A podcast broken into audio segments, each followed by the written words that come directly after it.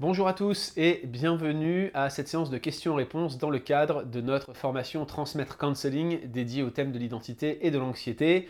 Je ne sais pas où vous en êtes hein, au moment où vous prenez cette vidéo dans euh, votre suivi de ce cours qui est enseigné, je le rappelle, par le professeur Mathieu Caron, président de la Fondation du Counseling Biblique et Pasteur. Il va euh, dans quelques instants répondre à mes questions dans une vidéo qui a été préenregistrée mais qui vous est diffusée aujourd'hui donc en première. Euh, vous allez le voir, hein, les questions sont assez pertinentes. On n'en a pas sélectionné beaucoup, notamment parce que je voulais qu'on s'arrête assez longuement sur l'une des questions euh, qui s'attache à faire la distinction entre la notion de pardon et celle de réconciliation en opposant les deux principales positions, celle du pardon inconditionnel que Mathieu défend dans cette formation et à laquelle j'adhère personnellement sans réserve, et celle euh, défendue par Jacques Buchol dans son livre Le pardon et l'oubli, qui conditionne en quelque sorte l'application du pardon à la repentance de l'offenseur. On a eu une question qui cite euh, Robin Reeves euh, de la Head Pro qui apparemment suit euh, la même position que celle de Buchol. Donc vous allez voir que non seulement cette question elle est complexe, mais en plus elle contient des subtilités sémantiques. Mathieu a vraiment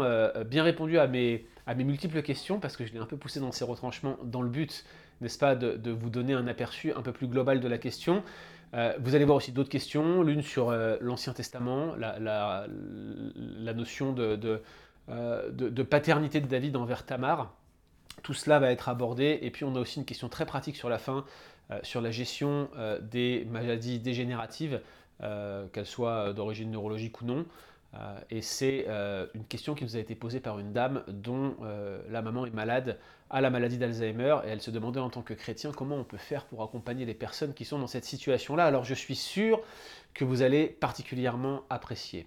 Deux petits rappels avant toute chose, avant qu'on commence cette séance de questions-réponses. La première, c'est qu'il vous reste encore quelques jours, normalement jusqu'au 4 juillet, pour terminer cette formation. Mais comme on est gentil, on va pousser un petit peu la date de fin jusqu'au 7 juillet. Et si vous êtes gentil, on n'enlèvera peut-être pas tout de suite de ligne, hein. on, la laissera un tout petit peu plus longtemps pour ceux qui ont eu du mal à finir les deux formations d'un coup, parce qu'on comprend que pour ceux qui ont commencé en même temps la formation d'introduction au counseling biblique, c'est un peu compliqué de terminer euh, deux formations de 9 heures en euh, quelques jours, surtout si on a un travail à côté et qu'on doit euh, effectuer tout ça le soir en rentrant chez soi. Donc ne vous inquiétez pas, on va se débrouiller pour vous laisser la formation accessible facilement jusqu'au 7 et même un peu plus après le 7 juillet. Ça c'est la première chose que je voulais vous dire. La deuxième, je vous rappelle cette formation euh, à la théologie de la mission qui aura lieu euh, le 24 juillet prochain avec Falravo Hangi qui est pasteur à Tana, à Madagascar, et qui est aussi euh, enseignant avec Madagascar 3e. Il a été formé au pied de John MacArthur. Je ne sais pas si vous vous rendez compte, on a un MacArthurien avec nous, passionné par la mission mondiale et qui veut la rendre concrète pour votre vie de tous les jours. Je suis sûr que cette formation va être géniale. C'est un module fondamental du cursus transmettre. Il est encore possible d'obtenir une réduction de près de 50% pour ceux qui s'inscrivent en euros, un tout petit peu moins, je crois que c'est 45% pour ceux qui s'inscrivent en dollars canadiens. Ne traînez pas, utilisez le code MISSIO et je vous rappelle que tous les liens et euh, l'intitulé du code est mentionné dans la page de cours. Vous allez tout en bas, vous retrouverez toutes les informations nécessaires. On a encore reçu des questions au sujet de la validation du DEM et aussi au sujet de la validation de l'équivalence que propose la Fondation du Counseling Biblique en partenariat avec Transmettre. Je comprends que ça soit peut-être un peu euh, source de confusion pour plusieurs d'entre vous. Je vous renvoie hein, vers euh, les différents liens qui sont mentionnés à la fin de la page de cours, notamment euh, les liens qui vous renvoient vers la page transmettre qui explique comment acquérir le DEM. En ce qui concerne la validation du premier module CB1 de, de la licence en counseling biblique au travers de transmettre, j'ai posé quelques questions à Mathieu au début de la séance de questions-réponses. Il va euh, vous donner quelques précisions, mais euh, tous les éléments concrets viendront au moment de la troisième formation. Et figurez-vous qu'on a une date pour ces formations, mais on va vous l'annoncer ensemble avec Mathieu dans quelques instants. Enfin, restez jusqu'au bout. On a pris une décision forte, la fondation du counseling biblique et nous-mêmes sur le bon combat et sur transmettre en ce qui concerne les bénéfices éventuels euh, qu'on pourrait avoir lors de la troisième formation début 2022 et surtout le cursus de formation en counseling. Et cette décision forte, c'est de garder l'intégralité des bénéfices éventuels. Il y en aura, vous êtes plus de 500 à avoir participé à cette formation. Je vous rappelle que personne ne gagne d'argent ici avec cette formation. L'intégralité des bénéfices sont euh, attribués à des étudiants en théologie euh, pour former des serviteurs de l'évangile ou des pasteurs. Et quand il y a des bénéfices comme cela, euh, on voudrait aussi créer une bourse spéciale pour des personnes qui ont des difficultés spécifiques. Je ne vous en dis pas plus pour l'instant. Regardez cette séance de questions-réponses jusqu'à la fin. Mathieu Caron et moi-même, nous vous l'annonçons en toute fin de séance. Ça vous encouragera à regarder jusqu'au bout. Alors voici pour ces annonces et sans plus tarder, je vous dis à tout de suite pour l'échange que nous aurons ensemble avec le professeur Mathieu Caron. Alors je suis avec euh, Mathieu Caron, qui est euh, donc le président, c'est cela, hein, de la fondation du counseling biblique. Je pense que c'est ça, euh, mon cher Mathieu. Je ne, je, ne, je ne cite pas mal ton titre. Mathieu Caron, qui, est, qui est donc aussi pasteur à l'église baptiste de Shawinigan Sud, très dur à prononcer. J'ai toujours autant de mal après après tant d'années passées au Québec, et puis qui est aussi accessoirement professeur de counseling, mais aussi d'hébreu, d'Ancien Testament. Hein, on vous l'ignorez peut-être, mais Mathieu est un hébraïsant et il enseigne donc à Sembec, il enseigne à Profac. Voilà, donc un homme parfait et accompli, cher Mathieu, content de t'avoir avec nous. Merci Mathieu pour, pour ce cours que, que tu as donné euh, aujourd'hui, euh, enfin aujourd'hui, euh, samedi dernier, et puis qui continue aujourd'hui et qui va continuer pendant encore quelques jours. J'ai annoncé dans la vidéo d'introduction à cette séance de questions-réponses qu'on va prolonger jusqu'au 8 juillet pour les étudiants parce que beaucoup me disaient mais il y a tellement de choses qu'on doit voir ensemble qu'on ne va jamais s'en sortir. Alors on vous la prolonge cette formation. Mathieu, je voudrais commencer par une question très pratique qui concerne euh, les équivalences qu'on a mis en place entre le, parcours transmettre et euh, la licence en counseling biblique que euh, vous proposez à la Fondation du counseling biblique. On a promis à nos étudiants que s'ils complétaient les trois cours, donc je rappelle celui qui avait été donné le 20 novembre 2020, qui est le cours d'introduction au counseling biblique, qu'on vous a reproposé à nouveau euh, euh, en, ce mois de juin, le cours qui est en cours actuellement, c'est-à-dire le cours euh, d'identité et d'anxiété que tu viens de donner depuis le samedi 26 juin, et puis un prochain cours dont on a la date, qu'on peut annoncer dès maintenant, qui aura lieu le samedi 26 février 2022. Notez dans vos tablettes le 26 février 2022, un cours de sexualité sur la sexualité et le doute, euh, si on complète ces trois cours-là, eh bien, on valide les trois premiers crédits de la licence en counseling biblique. Tu peux nous en dire un peu plus euh, Comment ça va se passer? Tu as quelques éléments que tu pourrais rajouter à ce stade?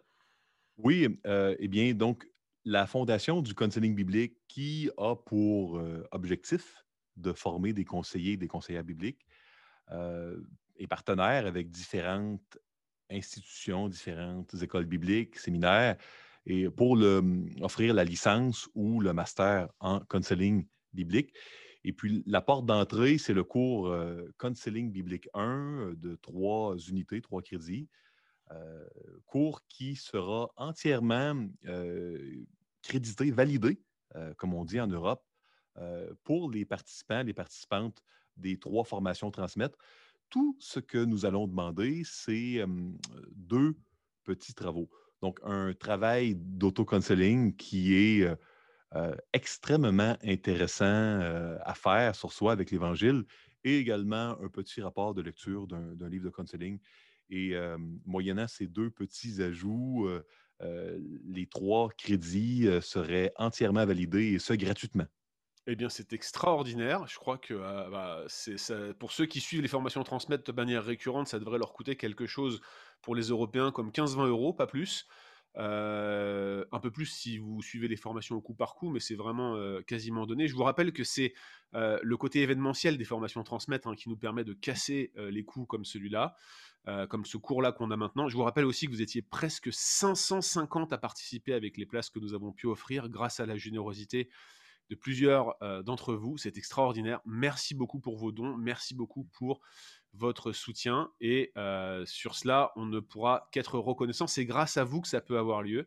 Et on a hâte de vous en, de vous en dire plus au sujet de cette passerelle. Hein. Rendez-vous le 26 euh, février 2022. Euh, on vous donnera tous les éléments qui vous permettront de valider ce module CB1 de la licence en counseling biblique. Revenons, mon cher Mathieu, sur le cours Identité et euh, Anxiété qui vient euh, euh, de commencer depuis samedi 26. Et j'aimerais qu'on commence par une question qui nous est posée par Diane. Et tu vas voir, Mathieu, que la question, elle a une certaine profondeur. À mon avis, on va y passer quelques minutes. C'est une question sur l'inconditionnalité du pardon que tu as évoqué, je crois, à plusieurs reprises dans ce cours. Voilà la question de Diane. Mathieu parle de pardon inconditionnel parce que Dieu aussi nous pardonne de manière inconditionnelle. Le pasteur Robin Reeves, donc, qui est aussi, je crois, professeur à l'Institut biblique Ed Pro, la haute école de théologie à Saint-Légier en Suisse, professeur Reeves, donc, ne soutient pas le pardon inconditionnel, mais plutôt le pardon qui ne peut être accordé que s'il y a repentance, comme Dieu qui accorde son pardon à ceux qui se repentent. Par contre, les deux, Mathieu et Robin Reeves, disent que pardonner ne signifie pas nécessairement qu'il y ait réconciliation dans une relation. Alors, ce que, Diane nous dit ici de, de, la position de Robin Reeves, que j'ignorais, c'est que finalement, il adopte une position similaire à celle de Jacques Buchold dans son livre Le pardon et l'oubli. Et c'est vrai que bah, on a le sentiment que pour être pardonné par Dieu, il faut se repentir. C'est parfois ce qu'on comprend quand on lit la Bible de manière simplement informative.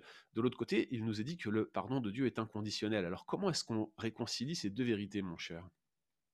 Eh bien, moi, je crois que souvent, quand nous conversons sur le sujet de la théologie du pardon, il y a des sémantiques différentes qui complexifient énormément le dialogue. Je m'explique. Euh, dans nos Bibles, derrière le mot euh, pardon en français, il y a six mots. Trois mots hébreux, trois mots grecs, qui sont presque des synonymes. Et j'ai bien dit presque, donc pas tout à fait.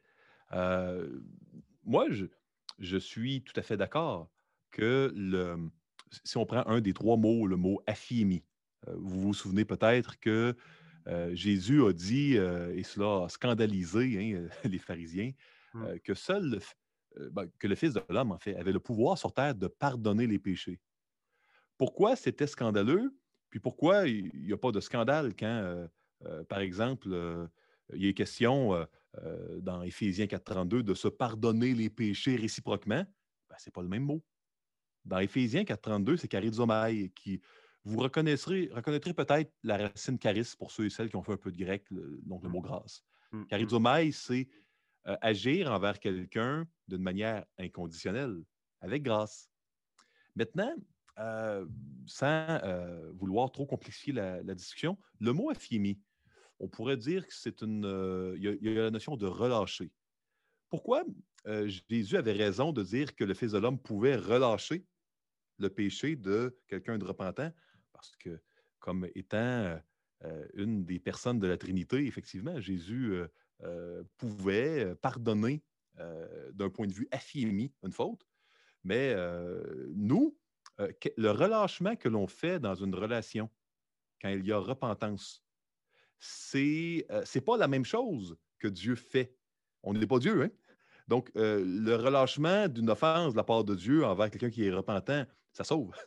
Mmh. moi, quand je pardonne à quelqu'un, ça ne sauve pas. Mais c'est une forme de relâchement aussi. Et ce relâchement-là, qui souvent se matérialise par une réconciliation, il a comme prérequis, effectivement, euh, une, certaine forme de, repentance qui est bien difficile à mesurer, mais ça, c'est une autre histoire. Donc, à cet égard-là, euh, moi, je ne suis pas euh, en complet désaccord hein, avec les personnes que tu as nommées. Maintenant, quand on comprend cela, on comprend qu'on doit toujours être gracieux, charizomai. On, on comprend qu'on doit également toujours libérer euh, ne pas être revendicateur et libéré de l'obligation que les gens auraient envers nous après avoir péché. Apollo, souvenez-vous hein, euh, des enseignements de Jésus là-dessus. Et, là, on pourrait parler, euh, on pourrait injecter ici la, parabole qu'il a fait envers les deux serviteurs, un qui devait une fortune un roi, l'autre qui devait un petit montant. Et, et moi, je, je crois qu'effectivement, il y a un élément de réconciliation et de relâchement qui nécessite une forme de, repentance. Donc, euh, mais pas pour la grâce et pas pour libérer. On ne doit pas être revendicatif, même euh, si les gens ne se repentent pas. Et là, il y aurait des nuances à amener. Je sais pas si ça fait sens. c'est excellent. Merci beaucoup, Mathieu, de, de- de- de présenter les choses ainsi. Effectivement, il y a une distinction lexicale. L'autre explication, que, euh, parce que j'ai la même position que toi exactement, c'est une explication qui est un, un peu plus théologique. Euh, c'est évident qu'il y, a une- il y a une forme de, de- de similarité entre le pardon divin et le pardon humain, une symétrie, mais il y a aussi une forme d'asymétrie. Il y a quelque chose qui fait que le pardon euh, de Dieu, il est pensé éternellement, il est accompli à la croix et il est appliqué à la conversion. Donc il y a des temps du pardon qui ne sont pas des temps humains. Euh, penser le temps euh, du pardon dans toute l'éternité hors du temps, lorsqu'il y a euh, ce qu'on appelle le pactum salutis en théologie, où Dieu le Père et Dieu le Fils ensemble sont dans un pacte uni par l'Esprit, dans lequel Dieu donne les élus au Fils, ça c'est de la théologie réformée basique. Bah, le pardon, il est en quelque sorte pensé ici, et il devient tangible dans le temps pour nous croyants, mais à un moment donné, il est hors du temps. Et puis il y a aussi cette notion où finalement, quand Christ meurt à la croix, euh, il accomplit le pardon de Dieu. C'est lorsque nous étions encore pécheurs que Christ est mort pour nous. Il se substitue à nous, il accomplit l'acte de pardon. Et Romains 5 est clair que, que le timing est bien euh, euh, une, forme d'opération du pardon qui, qui, se, qui se situe à la croix. Mais il est évident que ce pardon ne devient appliqué dans notre vie qu'à la conversion. Je veux dire, Évidemment que Dieu nous justifie à la croix, mais nous sommes justifiés quand nous nous devenons chrétiens. Les, deux temps sont vrais. Il y a un acte accompli par Dieu et il y a la manière dont cette justification acquise à la croix nous est appliquée personnellement. Quand euh, on parle de, pardon d'humain à humain, euh, ce, ce style de timing ne tient pas. Et c'est l'un des éléments d'asymétrie entre le pardon divin et le pardon humain. Euh, il y a effectivement des parallèles, il y a un modèle à imiter, mais à un moment donné, euh, nous n'avons pas euh, la possibilité euh, de décider quand le pardon doit être appliqué et quand il ne doit pas l'être. Et je crois que pour avoir lu à Buchold de manière attentive, Robin Reeves, j'ai pas écouté forcément tout ce qu'il a produit, mais je, je, crois vraiment que la distinction que Jacques Buchold fait entre l'intention de pardonner et le pardon effectif, est extra-biblique, c'est-à-dire qu'on ne la trouve pas dans les Écritures, et même, et c'est là où je voudrais peut-être t'amener avec la question suivante, qu'il y a une espèce de flou qui est introduit entre la notion de pardon et celle de réconciliation. Quelle est la limite quand on prend la définition que tu donnes d'Afi et Amy entre ce relâchement que tu viens euh, d'exprimer euh, magistralement hein, en définissant le mot et euh, la réconciliation en elle-même euh, dont la Bible parle, autant que cela dépende de vous, n'est-ce pas? Comment toi tu vois la distinction entre les deux? Eh, eh, bien, moi, je crois que euh, le, pardon, euh, bon, FIMI, hein, nécessitant, donc ce relâchement nécessitant une certaine forme de repentance, pour moi, c'est une manière différente de parler de cette réconciliation dont j'ai j'ai présenté les, trois, les trois mots, euh, encore une fois, dans, dans l'étude, euh, pour faire réaliser que, contrairement, à, mon avis, hein, contrairement à ce que plusieurs pensent, la réconciliation n'est pas un thermomètre ou une mesure d'un pardon qui, qui, aurait été effectivement euh, complet ou euh, bien accordé. Euh, pour moi, oui, il y a, quand il y a une forme de reconnaissance qu'on ne peut pas mesurer, euh, possibilité d'aller vers une réconciliation quand elle est souhaitable, mais, euh, mais pour moi, ce n'est pas, euh, pas une mesure, ce n'est pas un thermomètre. Que faire si je suis confronté à une situation où euh, manifestement la réconciliation est impossible et elle n'est pas en mon pouvoir, et cette absence de réconciliation est extrêmement blessante à mes yeux, extrêmement blessante pour ma vie parce que j'ai tel ou tel schéma euh, qui va entretenir euh, une, une, amertume en moi, une, une, une impression de non-accomplissement et qui va m'ôter ma paix. Et, et, je vois que cette, euh, cette réconciliation qui m'échappe, qui n'est pas en mon pouvoir, eh bien, mmh. elle me blesse terriblement, elle m'empêche de vivre ma vie chrétienne de manière harmonieuse. Qu'est-ce qu'on peut faire? Quelles sont les stratégies dans un cas comme ça, sur le plan du counseling, Mathieu? Ce que tu me partages, ça fait résonner un mot dans, dans mon esprit, le mot abandon. Euh, tu me parles de quelqu'un qui souffre euh, d'une euh, relation brisée et dont il n'a aucun pouvoir pour rebâtir les ponts. Donc, si c'était une relation qui était précieuse, une relation qui apportait des bénéfices, on parle d'un abandon peut-être ici. Et moi, je crois que c'est là qu'entre la discussion de la théologie du deuil. Le deuil, c'est accepter quelque chose qui est hors de notre contrôle, qui s'inscrit dans les décrets souverains de Dieu, mais quelque chose qui peut être très difficile, très souffrant. Et la parole de Dieu nous, nous enseigne comment, avec larmes à genoux, répandre notre cœur devant celui qui peut nous comprendre, car il a comme nom compassion, avec un grand C. donc, moi, je crois qu'il y, a une, il y a un deuil qui peut être fait parce qu'il il y a des ponts qui, qui sont brûlés, il y a des bénéfices, le mot est faible ici, hein, qui sont perdus. Je, pense ici, par exemple, à un père qui abandonne son fils. Mmh. Le mot bénéfice est, faible ici pour décrire ce qui est perdu. Il y, a la notion de deuil qui est très importante. Et là, je crois qu'on est en phase avec le discours de la plupart des, des penseurs, des psychologues non chrétiens également. Hein. L'idée de ne pas chercher à contrôler ce qu'on ne peut pas contrôler, de l'accepter.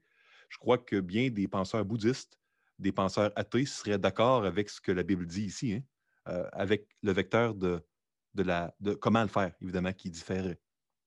Est-ce que tu vois des cas, pour continuer sur cette notion de pardon et de réconciliation, est-ce que tu vois des cas qui rendraient légitime une volonté de ne pas se réconcilier? Et, là, je veux vraiment souligner ce point-là. Il me semble, tu me corriges si tu n'es pas d'accord avec moi, de toute façon, tout le monde au ciel verra que j'ai raison, mais tu me corriges si tu penses que le non-pardon est autorisé dans la Bible. Moi, j'ai le sentiment, quand je lis Matthieu 18 et les autres passages connexes, que l'absence de pardon, le refus de pardonner, c'est probablement la cause première pour laquelle quelqu'un euh, devrait être mis sous discipline par l'Église. C'est ce que j'ai l'impression quand je lis Matthieu 18. Maintenant, est-ce qu'il y a des cas où le pardon que j'accorde euh, n'ouvre pas la voie à la réconciliation Il me semble que c'est une logique que celui qui pardonne veuille chercher à se réconcilier, mais est-ce qu'il y a des cas où ça pourrait ne pas être le cas? Moi, je, serais porté à dire que hum, bien souvent, ce n'est pas le cas. Euh, vous savez, hum, quand Jésus est ressuscité, il n'a pas cherché à se réconcilier avec Pilate ou avec Anne ou Caïphe. Ou, et, pour moi, on est appelé à, être chercher la paix autant que c'est possible avec tous les hommes, prier pour le roi. pour moi, la réconciliation, c'est ramener une relation à la normale. Donc, il n'y a pas la notion de créer une relation après une blessure avec quelqu'un chez qui il n'y avait pas de relation avant la blessure. Donc, pour moi, le, pardon et la réconciliation, ce sont deux choses distinctes. Il y a plein d'exemples où les nuances que je crois être profondément bibliques que j'ai amenées sont extrêmement utiles sur le terrain.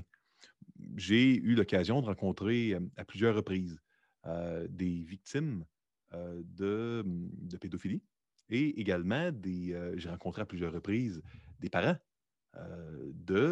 d'enfants qui ont malheureusement été abusés si, parfois, ce sont les gens qui ont commis ces actes de pédophilie sont des gens qui professent la foi chrétienne, qui sortent de prison après un an, deux ans, trois ans. et, et, là, si un tel abuseur allait voir un des parents du petit ou de la petite et dirait Je t'ai demandé pardon avant d'aller en prison, pardonner, c'est pardonner.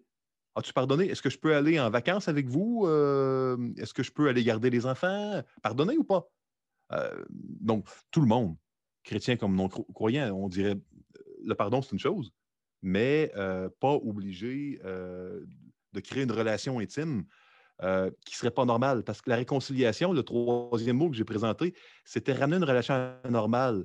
ce n'est pas normal c'est pas une normalité qui est saine, qui est biblique d'avoir un abuseur, même si on lui a vraiment pardonné dans la vie d'un petit. Euh, il y aurait énormément d'exemples. Euh, dans le cas, par exemple, d'un divorce, euh, un divorce peut-être parce que, et, là, je, vais vous parler de, de cas qui sont réels. Hein. il y a des cas, encore une fois, de pédophilie où le papa, par exemple, a abusé des enfants, a purgé la peine, euh, et là, il ne, se reprend pas, hein, a purgé la peine, mais ne se reprend pas. Euh, est-ce que hum, la plupart des pasteurs vont conseiller à, l'épouse de reprendre euh, le fautif qui a abusé des enfants sans repentance après la sortie de prison? La plupart des gens diraient non, il ne faut pas. Moi, pour moi, ma théologie me permet de dire non sans, sans, être tourmenté. C'est triste quand les mariages ne se recollent pas, mais pour moi, l'épouse peut pardonner même en divorçant. Là, je sais que j'ouvre une autre boîte, la boîte du mariage, remariage, divorce qui nécessiterait beaucoup de temps. Et ce n'est pas nécessairement mon intention d'être polémique, mais c'est pour amener le point suivant. la possibilité de pardonner sans être réconcilié, c'est libérateur. Mmh. Ça permet de libérer les victimes de bien des, euh, maux, euh, parce que quand on ne pardonne pas, on est prisonnier, tout en gardant une posture qui est tout à fait logique et saine et qui est conforme, au, comme on dit au Québec, au gros bon sens. Mmh. Mais alors, pardonne-moi de me faire l'avocat du diable. Dans ce cas, est-ce que cette position ne permettrait pas à certains qui n'auraient pas vraiment pardonné de dire j'ai pardonné mais je veux plus de contact? Est-ce que dans 99% des cas, c'est un chiffre que je donne pour donner une impression de, normalité, de, marche normale, est-ce que dans la plupart des cas, finalement, la réconciliation ne devrait pas être l'outcome, tu vois, la, conséquence logique d'un pardon, quand il y avait relation avant, bien évidemment, premièrement, et deuxièmement, quand le pardon est sincère. Évidemment, quand il y a des cas d'abus, évidemment, quand il y a des cas extrêmes, le pardon n'entraîne pas nécessairement la réconciliation, mais généralement ici, c'est pas à l'offensé de décider cela. C'est l'Église qui va être impliquée, c'est les services sociaux qui vont être impliqués. Il n'est pas seul, il est accompagné, l'offensé, vous voyez.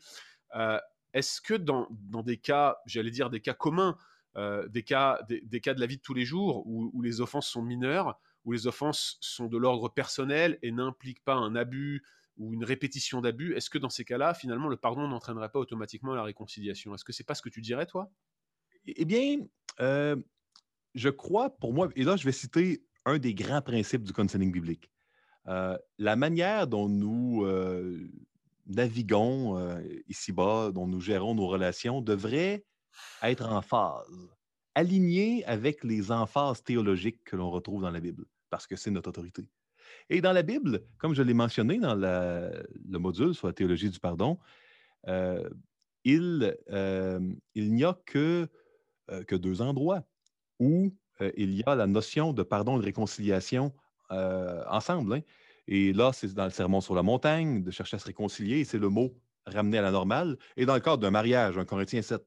Donc, si dans la Bible, partout ailleurs, il n'y a pas dans les très, très nombreuses occurrences de, de, mention de pardon le concept de réconciliation qui est associé, pour moi, je me dis, ah, ben, c'est, ça ne semble pas être la règle générale dans la Bible ça ne semble pas être une exception, l'idée de ne pas chercher à se réconcilier. Euh, quand on se rappelle de la définition de ramener à la normale et qu'on se rappelle qu'il y a seulement deux endroits où c'est relié dans le Nouveau Testament, et là, je suis d'un point de vue lexical. Euh, Mais qu'est-ce qu'on fait, par exemple, de Marc euh, Prenons un cas concret. Qu'est-ce qu'on fait de Marc 11, 25 Tu vas présenter ton offrande. Tu te souviens, et il y a le parallèle dans le Sermon sur la montagne, hein, bien sûr, tu te souviens que ton frère a quelque chose contre toi. le texte dit pardonne. Mais euh, le parallèle dans le Sermon sur la montagne, c'est va te réconcilier promptement.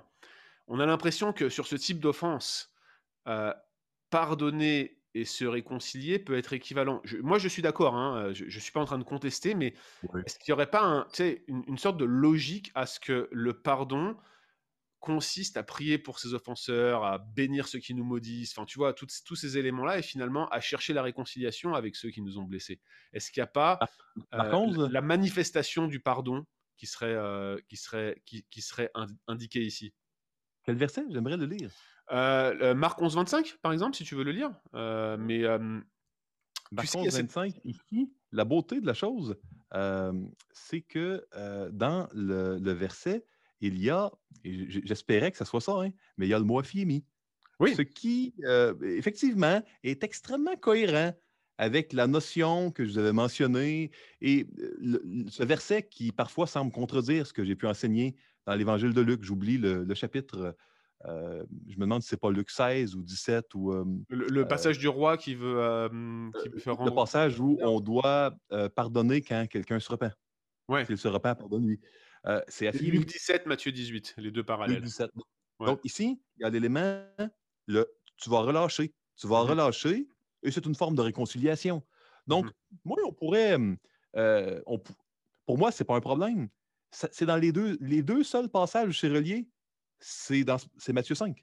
Matthieu 5, 1 Corinthiens 7. Donc, euh, et c'est le mot, euh, il faut comprendre vraiment ici la notion de FIMI. Et oui, il y a un relâchement qui est possible quand il y a repentance et qui n'est pas possible, qui ne dépend pas de nous quand il n'y a pas repentance. On ne peut pas, euh, c'est la même chose pour le concept de la paix dans l'Épître aux Romains. On ne peut pas être en paix s'il n'y a pas les conditions gagnantes. On, peut faire tout ce qui est à notre pouvoir pour rechercher la paix. Mais, mais là, enfin, c'est pas que je veux insister sur ce point, mais je, sais que c'est un grand débat parmi les théologiens et j'espère que la discussion qu'on a ici va aider nos auditeurs à, creuser le sujet. moi, moi, je suis OK avec la, ta position sur Afiemi et le relâchement, mais tu vois, dans Marc 11, dans, oui, c'est ça, dans Marc 11, 25, euh, le, le, le, texte dit clairement que quelqu'un qui va présenter sa prière ou son offrande devant Dieu a quelque chose contre son frère et ce qu'on lui demande spontanément, c'est Afiemi. Tu vois, il y a vraiment cette notion de, de, faire son deuil et d'aller se réconcilier. Tout en sachant que, évidemment, il y a des cas où c'est pas possible. Déjà, faut que ça dépende, faut, que ça, faut que ça dépende de nous. Mais être en paix avec tous les hommes quand ça dépend de nous, ça implique pas forcément la reprise d'une relation. Tu l'as dit très bien. Mais ici, il y a vraiment cette notion de se réconcilier promptement avec quelqu'un euh, contre lequel on aurait quelque chose, est à l'inverse dans un, passage éthique par excellence comme le serment sur la montagne. Est-ce que tu serais d'accord Est-ce que tu mettrais une nuance ou est-ce que tu serais d'accord avec la définition de Thomas Watson euh, sur le pardon? Regarde ce qu'il dit dans son Body of Divinity. Il dit Quand pardonnons-nous aux autres? La réponse c'est lorsque nous luttons contre toutes nos pensées de vengeance, quand nous ne rendons pas le mal à nos ennemis mais souhaitons leur bien, lorsque nous pleurons sur leur malheur, lorsque nous prions pour eux, lorsque nous nous réconcilions avec eux et lorsque nous montrons prêts en toute occasion à leur venir en aide. Est-ce que tu serais d'accord par principe et non pas sur des bases d'exception comme celles que tu as citées, des abus et tout le reste? Est-ce que tu serais d'accord par principe avec ce style de définition ou est-ce que tu la trouves décalée par rapport aux faits? Moi, je trouve que c'est euh, un chemin différent pour se rendre au même endroit que je vous proposais. Mmh euh, et, je veux répondre euh, en gardant la même ligne de pensée face à la nuance que tu amènes. Euh, parce que c'est tout à fait légitime, hein, euh, l'élément que tu amènes. Hein, et j'aime que tu te fasses l'avocat de la partie adverse. Ben, il faut. Euh, oui, absolument. Moi, sinon, qui va, sinon, qui va, va, contribuer à ta sanctification? Et justement, la question d'après, c'est sur la sanctification. Donc, tu vois, je fais même des, des, enchaînements dans la, dans la séance de questions-réponses. je crois qu'il est utile de regarder, quand on parle du pardon, c'est un verbe, l'objet du verbe. Parce que pour moi, euh, ah, de pardonner un péché de pardonner une personne, euh, on peut avoir le même verbe, on peut avoir fiemi. Pour moi, c'est deux choses différentes. Mmh effectivement, euh, on n'a pas besoin de la repentance de l'autre pour pardonner l'offense. Quand, c'est l'offense qui est l'objet, ça, c'est inconditionnel. Voyez-vous comment c'est rempli de nuances, la compréhension de la théologie du pardon? Mmh, absolument. Donc, voir qu'est-ce qui est l'objet du verbe est important. Je ne sais pas si Mathieu est au courant euh, de cela, mais s'il ne l'est pas, c'est encore plus frappant euh, la, bénédiction qu'on a de l'avoir dans cette séance de questions-réponses. Il y a euh, dans les études linguistiques de, l'hébreu, du grec et de toutes les langues d'ailleurs, une, discipline qui se développe de plus en plus, c'est ce qu'on appelle l'étude de la valence des mots, c'est-à-dire l'étude de, l'incidence des références, c'est-à-dire des, termes qui sont appliqués à, un mot ou un verbe en particulier. Et l'un des termes les plus étudiés quant à sa valence, c'est le mot afiemi. Alors vous voyez, comme quoi, euh, même si Mathieu, je ne sais pas si tu étais au courant de, cela, de ce que je dis là, mais si tu ne l'étais pas, c'est encore plus flagrant que tu vas dans la bonne direction, mon cher. C'est extraordinaire. Euh, j'aime bien euh, m'informer sur le concept de valence qui est particulièrement important dans certains endroits en hébreu ancien. Mais, mais non, je n'étais pas au courant de ce fait-là et je l'apprends avec plaisir. Et, surtout sur le, sur le temps qu'on appelle le nifal de certains verbes, la valence est essentielle. J'ai un, de mes anciens professeurs d'hébreu qui a passé son doctorat sur la valence de plusieurs verbes, mmh. plusieurs racines verbales hébraïques. Autant nifal, bref, on s'écarte du sujet du cancelling ici. On est un peu trop geek pour nos auditeurs, peut-être, mon cher euh, Mathieu. Euh, question de. Euh, allez, on va prendre la question de Anne qui nous écrit euh, de Viroflay. elle réagit par rapport à l'image de la balançoire que tu as utilisée. Elle dit Si notre propension à pécher après notre conversion n'était plus qu'une question d'inertie, cela voudrait dire que forcément on pécherait de moins en moins au fil du temps et que comme la balançoire finit par s'arrêter, notre capacité à pécher s'arrêterait à un moment donné, ou notre propension à pécher, je pense qu'elle veut dire. Disons à la fin de notre vie, car sinon on croirait au perfectionnisme. Peut-être que cette idée est théoriquement séduisante, mais pour moi, elle ne tient pas, dit-elle. Notre capacité à pécher ne diminue pas avec les années, elle est limitée par l'action de l'Esprit en nous.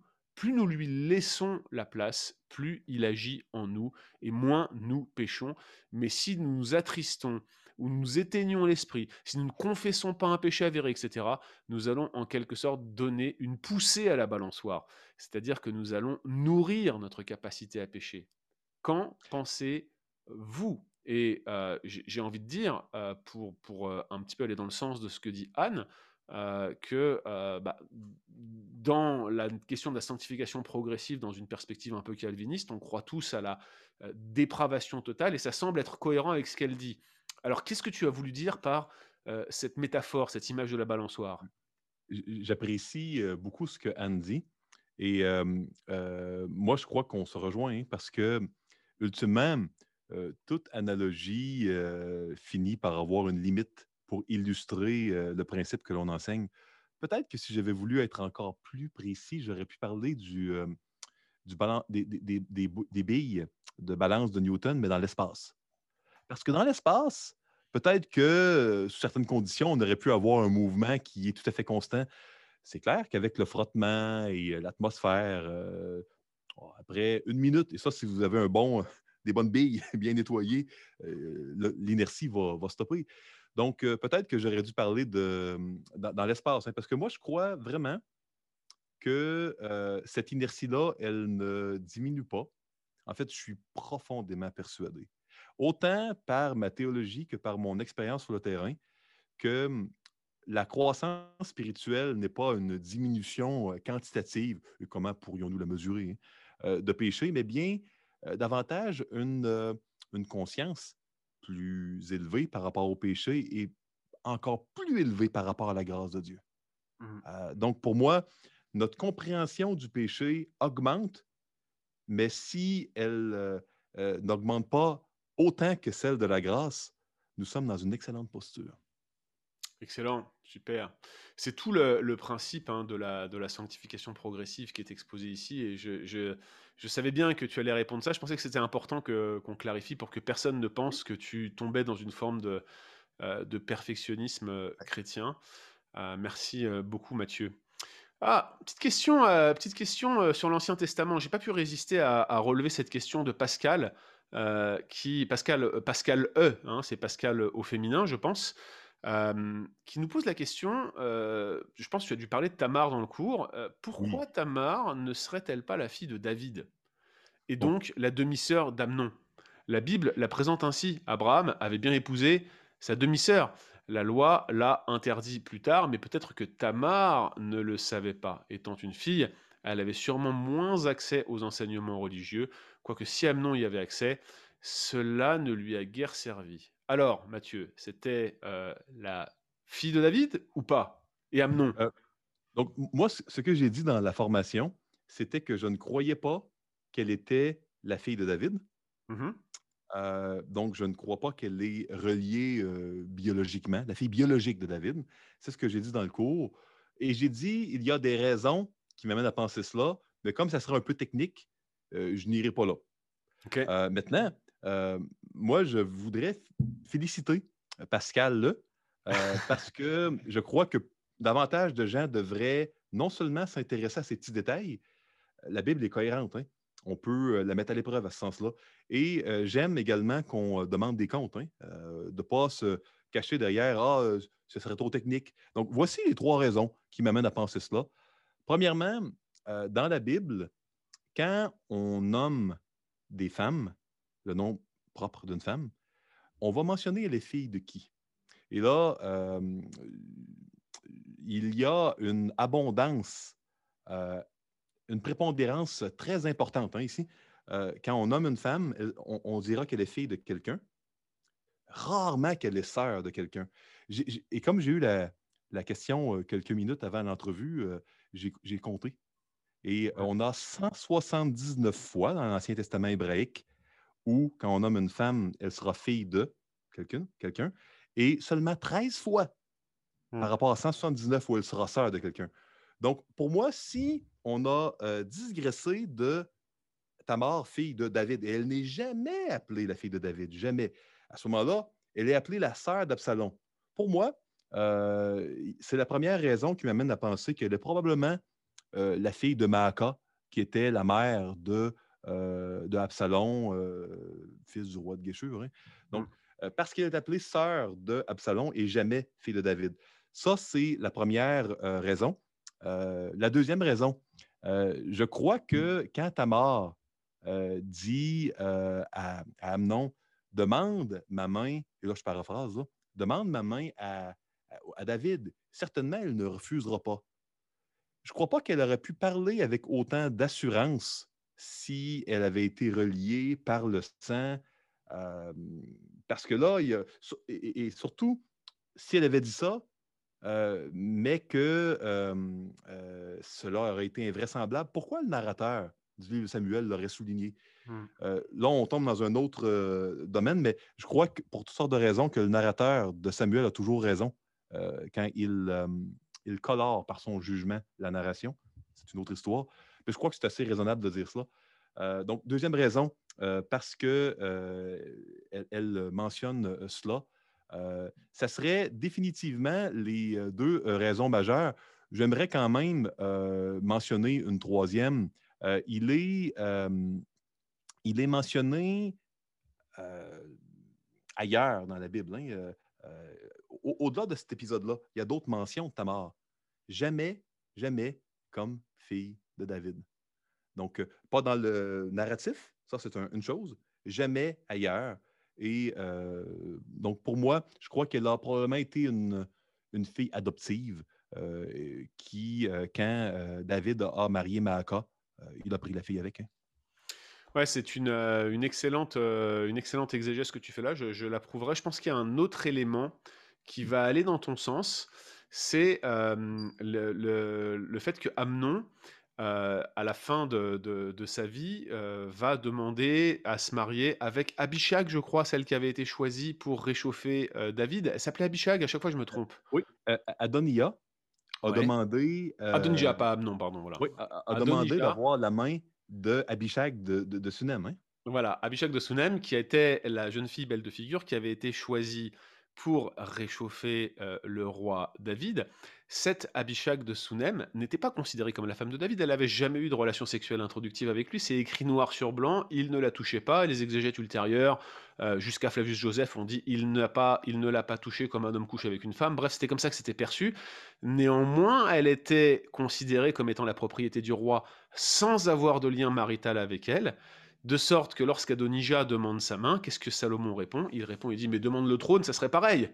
Et donc, vous voyez, il y a, cette relation d'alliance implicite qui découle d'un lien d'appartenance à la famille, à l'entourage, à la cour, appelez ça comme vous voulez, qui vous montre que même sans relation formelle d'alliance, il y a euh, des liens qui se créent. C'est probablement ce genre d'élément qui préside au fait que euh, bah, finalement, euh, Tamar était associée à la famille de David indirectement, puisqu'elle n'est pas en plus mentionnée comme telle, comme tu le disais si bien. Tu veux rajouter quelque chose? Je sens que tu trépignes. Là, on a parlé d'hébreu. Là, vous savez pas ce que vous avez fait. Vous avez parlé d'hébreu et d'Ancien Testament à Matthieu.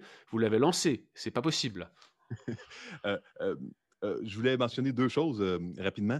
premièrement, je voulais dire quand même que c'est ce qui m'amène à penser qu'il n'était pas relié, mais c'est pas clair dans le texte. Mais face à une ambiguïté, on va du côté de ce que le texte semble indiquer, mais ce n'est pas certain. Ça, c'est un élément. La deuxième, je voulais mentionner, quand Nathan a repris David pour le meurtre de Uri et l'adultère avec Bathsheba, on est à peu près un chapitre avant.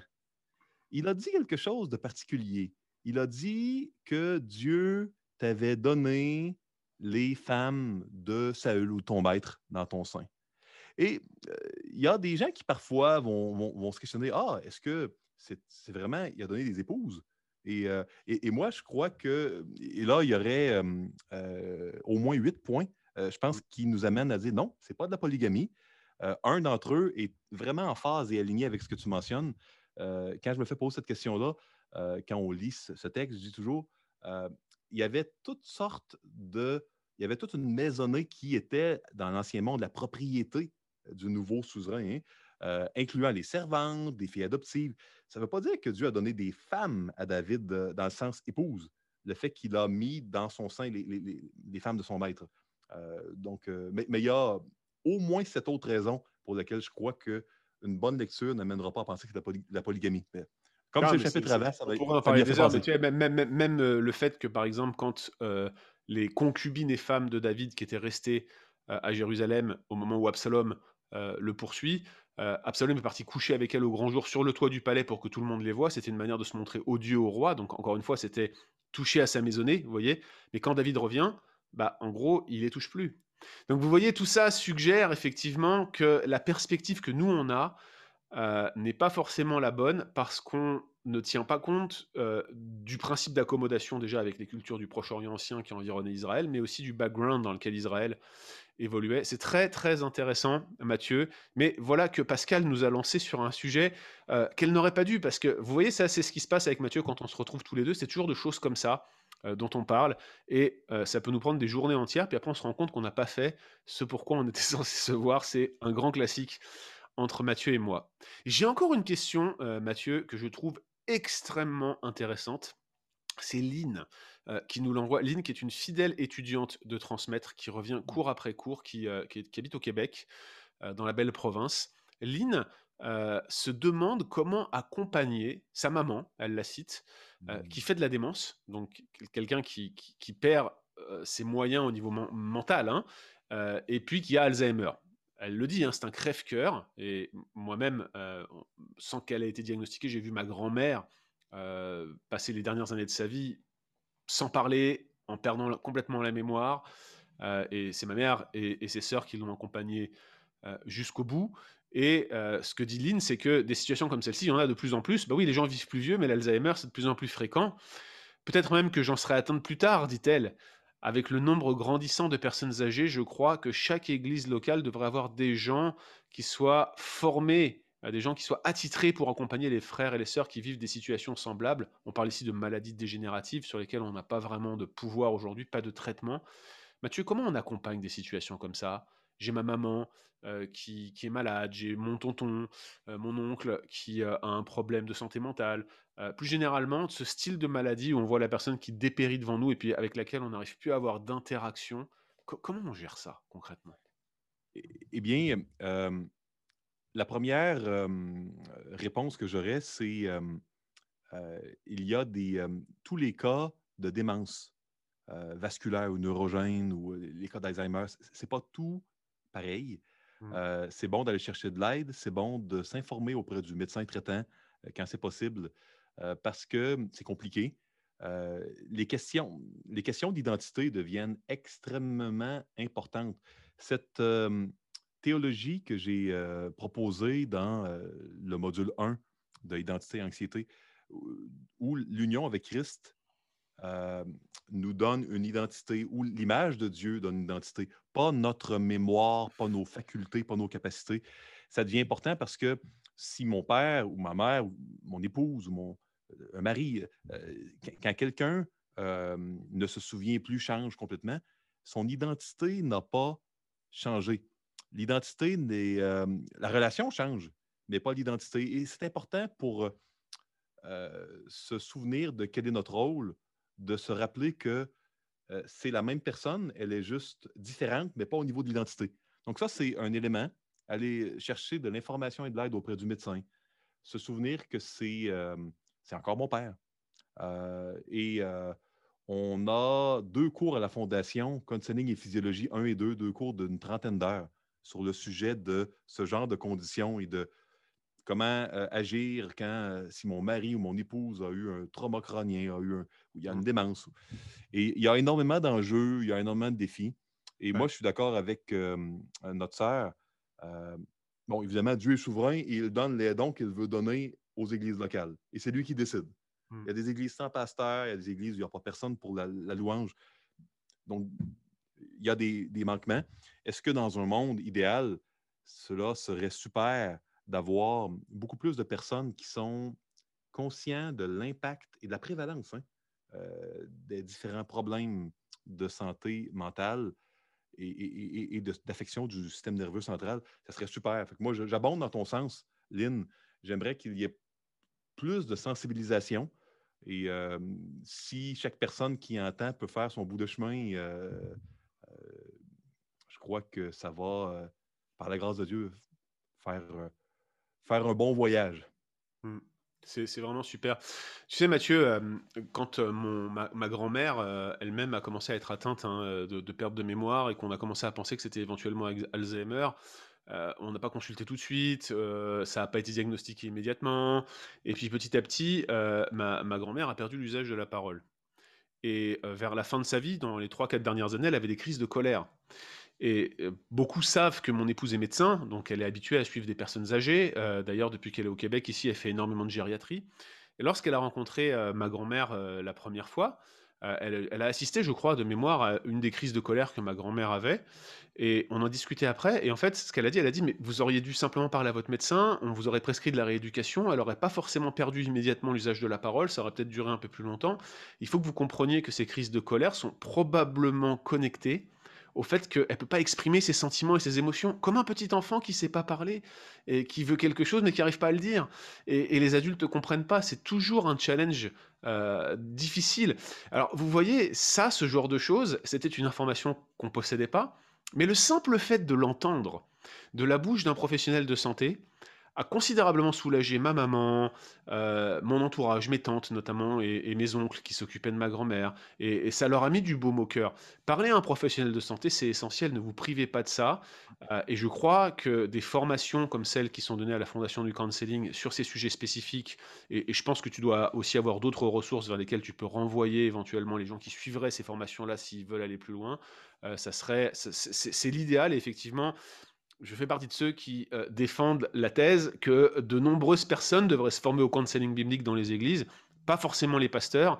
Euh, je parle ici de disciples de Jésus-Christ qui font des disciples et qui pourraient les accompagner euh, avec une démarche de counseling biblique. C'est extraordinaire quand vous avez les skills, les, aptitudes pour se faire. Mathieu, tu voulais rajouter quelque chose, je crois. moi, je, je, crois que on ne doit jamais négliger l'impact du corps sur le cœur. Et on doit se rappeler que au niveau de la santé mentale, de la démence, et là, je m'adresse aux proches, comme je l'ai dit dans le module sur l'anxiété, toute menace à proximité, c'est anxiogène. et quelle menace plus grande y a-t-il que l'inconnu? Mmh. Que l'incompréhension par rapport à quelqu'un qu'on aime, à des par rapport à des changements comportementaux tout simplement de connaître le morceau du puzzle, du casse-tête qui manquait, cela a été anxiolytique, euh, semble-t-il, euh, dans, votre cas. Donc, pour moi, euh, de s'informer, de se sensibiliser, d'aller auprès des bonnes personnes, chercher les bonnes informations, pour moi, ça, c'est très important.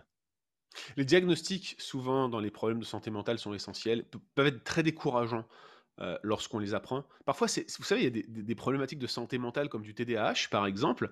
Euh, les gens ne considèrent pas ça comme un problème de santé mentale, mais ça l'est. Quelqu'un qui apprend qu'il est TDAH peut être profondément découragé en se disant bah écoutez euh, je suis rentré dans le camp des gens qui sont fous moi j'ai déjà entendu des gens qui avaient des réactions comme celle-ci mais le fait d'être diagnostiqué parfois permet d'avoir un regard plus objectif sur sa condition sur sa situation et de la relativiser j'ai un exemple d'une personne euh, qui euh, euh, a un TDAH et qui a été placé sous Concerta. Vous voyez, c'est un, médicament qui, qui, est un, euro, un, neurostimulant, je crois que je ne dis pas de bêtises ici.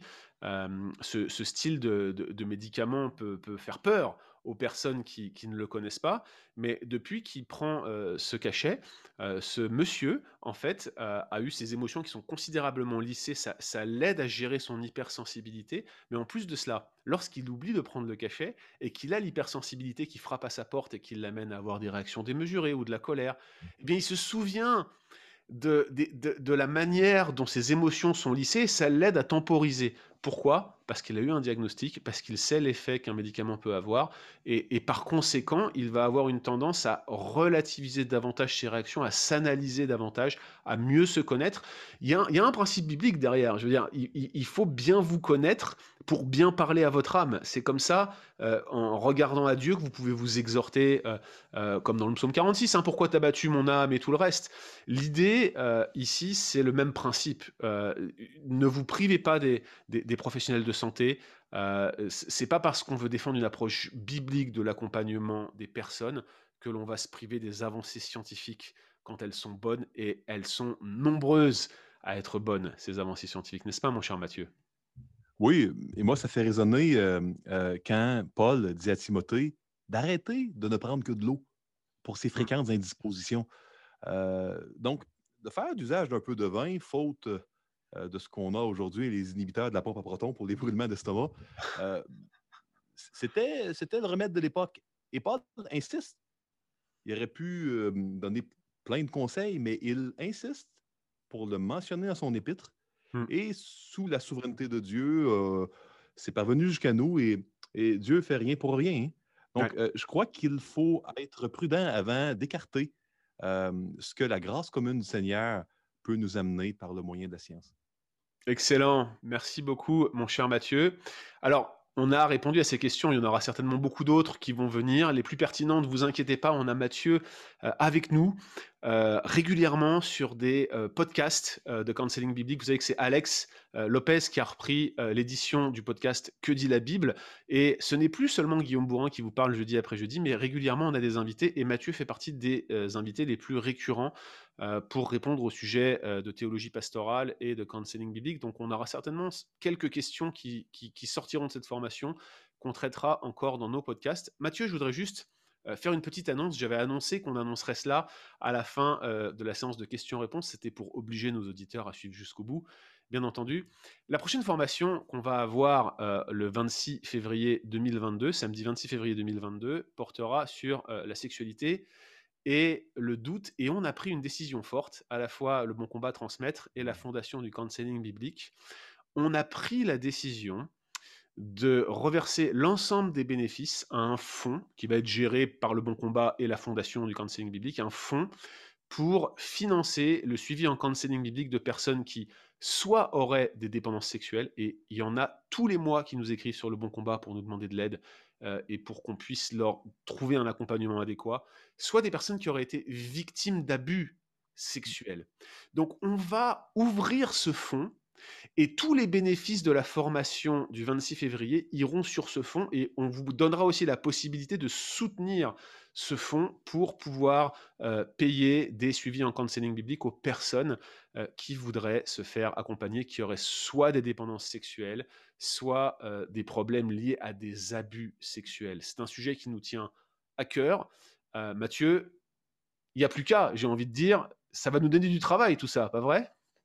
Moi, je suis très content pour l'opportunité de parler de la formation Sexualité, doute et compassion qui serait donnée. et je crois que nous vivons en Occident moderne dans une société qui est très sexualisée. Et heureusement pour nous, la parole de Dieu parle beaucoup de la sexualité, pas de la même manière que notre culture occidentale moderne, d'où l'importance de s'approprier pleinement ces euh, lunettes correctrices euh, que constitue la parole de Dieu pour bien euh, interpréter ce qui nous arrive et ce qui est si prévalent autour de nous, la sexualité. Et on va parler également de, de lien avec les doutes et certaines formes d'anxiété qui s'entremêlent avec ça. On va parler de la compassion, on va parler de l'Évangile, on va parler de Jésus-Christ. Eh bien, c'est extraordinaire. On a hâte. Notez dans vos tablettes, dans vos agendas. Le 26 février 2022, ce sera la troisième formation en counseling biblique que nous proposerons en partenariat avec la Fondation du counseling biblique dans le cadre de notre parcours transmettre. Merci, chers amis, d'avoir suivi euh, cette séance de questions-réponses. N'oubliez pas, vous avez jusqu'au 7 7 euh, juillet, et puis si vous êtes sage, on vous laissera même un ou deux jours en plus, parce que vous savez, on fait preuve de grâce, on est gentil et plein de compassion au bon combat. On vous laissera cet accès euh, un peu plus si vous avez besoin de terminer. Euh, profitez bien de cette formation et on vous dit donc à très bientôt. Que le Seigneur vous bénisse.